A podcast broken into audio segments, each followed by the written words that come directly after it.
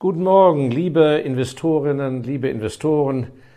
Es ist mir immer eine wirklich große, große Freude, wenn der Freitagmorgen naht und ich mich mit Ihnen austauschen kann. Vielen Dank für Ihre Aufmerksamkeit.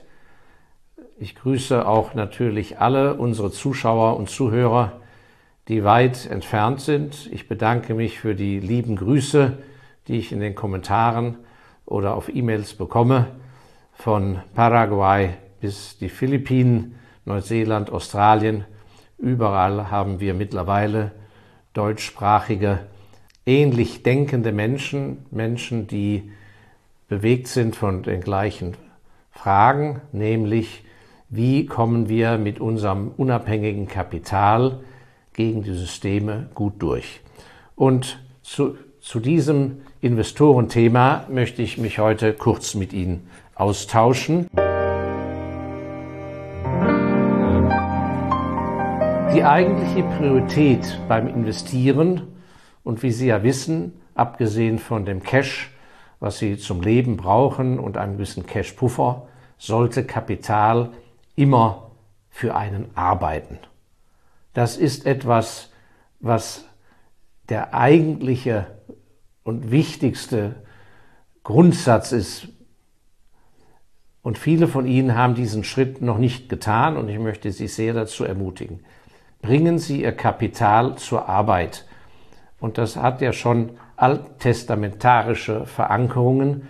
Wenn Sie gewisse Bibelstellen nachlesen wollen, da ist es ja genau beschrieben, dass die Söhne, die ausgeschickt werden mit äh, einem gewissen Kapital und die dann nach vielen Jahren zurückkommen, dass derjenige Sohn, der aus Angst heraus das Kapital sozusagen in der Truhe gehalten hat und genau auf den Pfennig es seinem Vater wiederbringt nach vielen Jahren, dass das nicht der gute Sohn ist, in Anführungszeichen. Also, ich will nur sagen, das Thema wie gehe ich mit Kapital um, ist ein uraltes Thema, was mit der Psyche des Menschen zusammenhängt. Und Kapital, wie gesagt, muss zum Einsatz gebracht werden. Und da hat jeder von Ihnen, ja Gott sei Dank, als unabhängiger Investor die Möglichkeiten, sich zu entscheiden, wie er möchte. Und dieses sich frei schwimmen von vorgegebenen Systemen oder durch Werbung, was einem nahegelegt wird, äh, oder die Abhängigkeit von einem Berater oder Bankberater, all das, das sind Dinge, die müssen Sie über Bord werfen. So, was ist der erste entscheidende Punkt? Der entscheidende Punkt ist das Lernen, Umgang mit Risiko.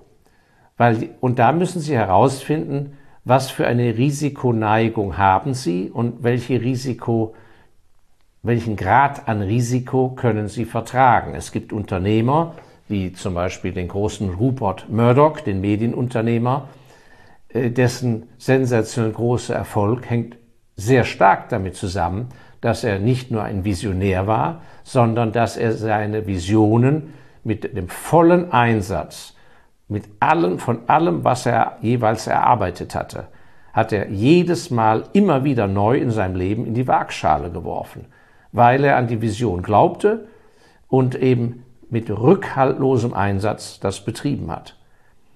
Das kann nicht jeder. Und das ist auch dann noch keine Kritik. Und äh, genauso darf man nicht sagen, der Rupert Murdoch ist wahnsinnig. Die Frage des Risikos, was ist ein Risiko und wie geht man professionell mit Risiko um? Schafft man das alleine oder braucht man Hilfe?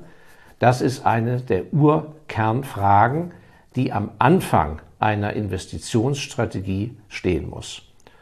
So, und wenn man diesen Schritt gemacht hat, dann ist der entscheidende Punkt, dass man eine Lösung finden muss bei der Frage, wie gehe ich mit Geduld um? Und das ist das eigentliche Thema für heute. Das Thema Geduld. Es ist ja so, wenn ein mittelständischer Unternehmer seine Firma betreibt, dann muss er sich mit einem Haufen Menschen rumschlagen. Mitarbeitern, Lieferanten, Kunden, Gewerkschaft, Finanzamt und so weiter und so fort.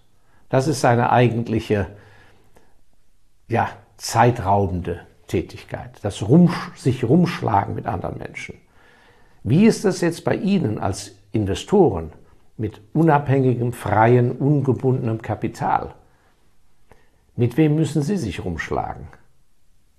Mit sich selber. Das ist der eigentliche Kniff, was ein wirklich langfristig überdurchschnittlich erfolgreichen Investor ausmacht, dass er nicht aufhört, sich mit sich selber zu beschäftigen, um diese Kernfragen Risiko und die Frage, welchen Geduldshorizont habe ich beim Investieren, dass er nicht aufhört, hier sich immer weiter zu verbessern und gewisse psychologische Fehlhaltungen, die uns angeboren sind oder beigebracht werden, im Rahmen der Massenpsychologie, Herdentrieb und so weiter, ähm, dass er da sich immer weiter verbessert. So, und beim Thema Geduld, Geduld müssen wir von zwei Seiten betrachten.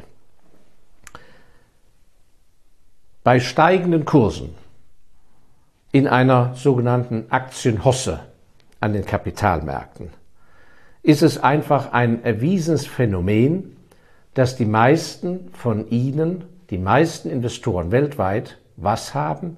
Zu wenig Geduld. Sie haben zu wenig Geduld, weil sie, wenn die Kurse steigen, das Gefühl haben, um Gottes Willen, ob das wohl alles seine Berechtigung hat, ob das alles eine gute Basis hat, ob das so bleibt. Also in der Regel werden die Gewinne viel zu früh eingefahren.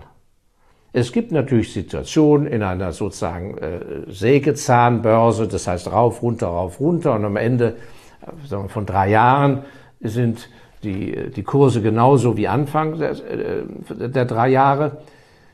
Aber zwischendrin waren sie rauf und runter. Das ist aber eher die Ausnahme. In der Regel haben wir ja sehr klare Trends und in den letzten Jahren natürlich einen sehr stark steigenden Aktientrend und über lange Linie ja sowieso. Das heißt, wenn Sie schon, und das ist ja, was Sie machen sollten, mit viel Überlegung Ihre Investments selektieren und aussuchen oder Ihren Lieblingsfonds oder den Lieblingsfondsmanager oder eine Lieblingsbranche, wenn Sie doch schon sich da Mühe gemacht haben, das beste Vehikel für Sie zu suchen oder die beste Anlageform, dann müssen Sie dieser Anlageform auch Zeit geben. Und wenn Ihre Überlegung stimmt, dann dürfen Sie sich von Zwischengewittern, ja, von irgendwelchen Irritationen, die von der politischen Seite kommen, nicht so leicht ins Boxhorn jagen lassen. Und es ist eben tatsächlich so, wenn ich Depots anschaue von Anlegern, und wir gehen weit zurück, da ist es häufig doch so, dass diejenigen, die nicht sich angemaßt haben, Jetzt ist teuer, jetzt muss ich Kasse machen. Später wird's billiger. Und dann kann ich wieder rein. Dass die in der Regel doch, abgesehen von irgendwelchen Zwischenerfolgen, aber in der langen Linie deutlich, deutlich schlechter abschneiden als diejenigen, die mit kluger Überlegung wirklich auf gute Trends gesetzt haben und auf die richtigen Aktien oder Aktienfonds und die lange dabei geblieben sind. Also diese zu wenig Geduld weil Erfolge schnell kommen, Kasse, das frühe Kasse machen, aber auch das Ego so nach vorne schieben, dass man angeben kann und sagen kann, ja, ich habe also den Index outperformed, ich habe 30 Prozent gemacht bei der und der Position, Kasse, dieses Wort Kasse machen, wenn ich das schon höre, furchtbar, furchtbar. Das ist ein großes Thema, also hier lohnt die Beschäftigung. Schauen Sie mal in Ihre Aktiendepots, schauen Sie rein, wann Sie gekauft haben und machen sich ein Bild darüber, wie es mit Ihnen und dieser jeweiligen Investition weitergeht. Und was natürlich sehr hilft, ist, wenn Sie denn gute Sachen haben, dass Sie gar nicht so an der Einzelposition hängen.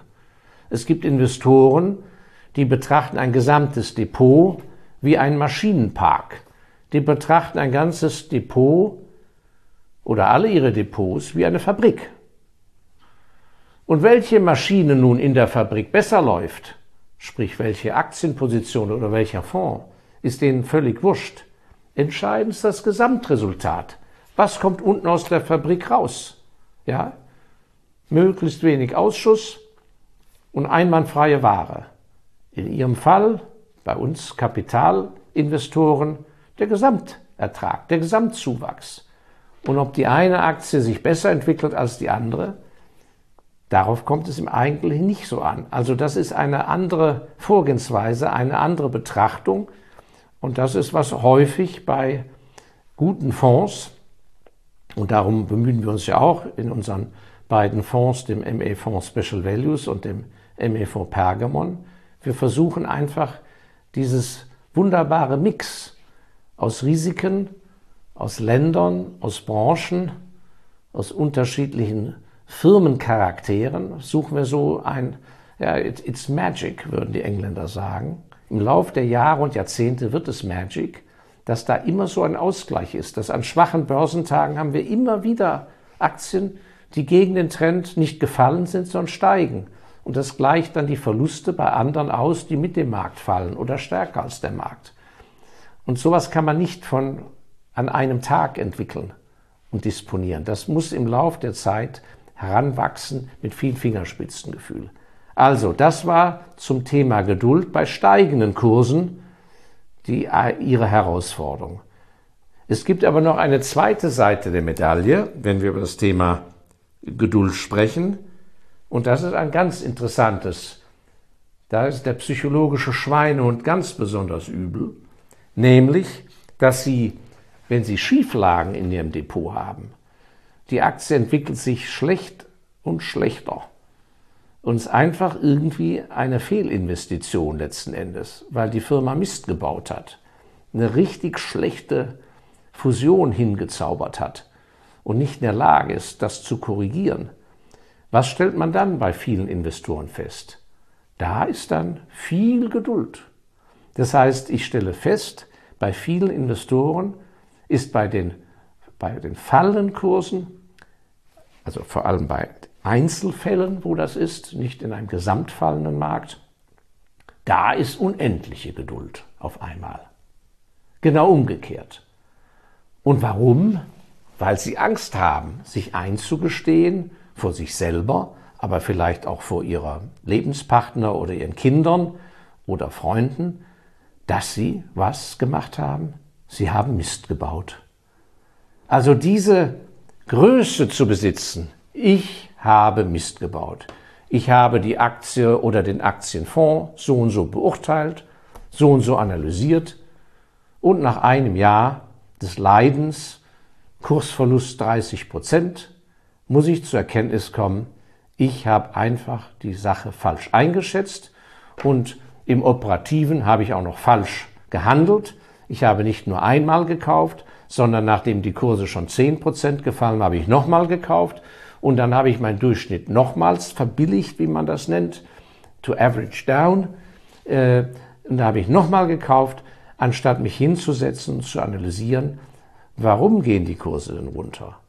Und das ist eines der großen Erfolgsgeheimnisse ähm, langfristiger Investoren und auch in unseren Fonds, dass wenn sozusagen der Wind gegen uns weht bei einer Einzelposition, egal was ist, wird nicht sofort automatisch nachgekauft. Es wird erst dann wieder die Ampel auf grün gesetzt für das weitere Zukaufen als Okkasion auf niedrigen Kursen, wenn die Analyse ein klares Ergebnis bringt, dass der Markt falsch liegt und es eine Okkasion eben ist billig nachzukaufen. Aber das muss gründlichst recherchiert werden und da muss man sich auch ein klein wenig Zeit zu geben. Aber dieses sozusagen obergeduldige, hoffnungswert, sich mit paar Fingern oben ans Hochhaus klammern und nicht, um nicht abzustürzen, wenn man draußen am Fenster hängt. Es wird schon werden, hoffentlich, hoffentlich wir müssen drin bleiben, sonst habe ich ja einen Verlust realisiert, ist völliger Quatsch. Und das ist ja das Schöne bei den Aktien und Depots mit Aktienfonds. Jeden Tag wird Ihnen die Wahrheit präsentiert. Deshalb ist das Besitzen von Immobilien viel besser für Menschen, die sich gern was vormachen. Weil solange Sie einen Mieter haben bei einer Vermietimmobilie, wissen Sie nicht, wie der Wert Ihrer Immobilie ist. Sie können sich jahrelang vormachen, dass die Immobilie so und so viel wert ist. Am Markt erzielen Sie vielleicht niemals diesen Preis, wenn Sie verkaufen müssten. Und deshalb ist es so schwer und deshalb haben, haben auch leider so viele Angst und haben eben diese wunderbare Zeit an der Börse die letzten 20, 30 Jahre verpasst, weil sie Angst davor haben, täglich die Wahrheit präsentiert zu bekommen. Die Aktie XY hat jeden Tag einen Kurs. Und that's it. Und da können Sie sagen, die, die spinnen und die sehen das ist der Kurs. So. Und Sie können nur eine Prognose und entsprechend konsequent handeln für die Zukunft. Aber am Tag des Tages ist der Kurs, wie er ist. Und daran müssen Sie sich orientieren. Und ich habe das immer als äußerst erfrischend empfunden. Und wie Sie wissen, habe ich ja meine erste Aktie bereits 1971 gekauft. Und mein ganzes Leben lang bis heute habe ich immer irgendein Investment in der Börse gehabt und habe dadurch ganz viele blutige Nasen mir holen müssen, vor allem als junger Mensch. Und deshalb plädiere ich dafür, auch wenn man nur sehr wenig Geld hat, aber sich dafür interessiert, früh anzufangen, weil dann haben Sie mehr Zeit, Fehler zu machen und die Fehler kommen Sie nicht so teuer. Denn meistens hat man ja später im Lauf des Lebens mehr Geld und dann haben Sie schon auf einem sehr erfahrungsreichen Boden Ihre, können Sie dann Ihre Bäume da pflanzen.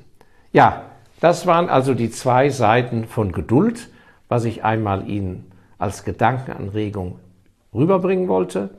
Wenn Ihnen das Thema zum unabhängigen Investieren heute gefallen hat, würde ich mich sehr freuen.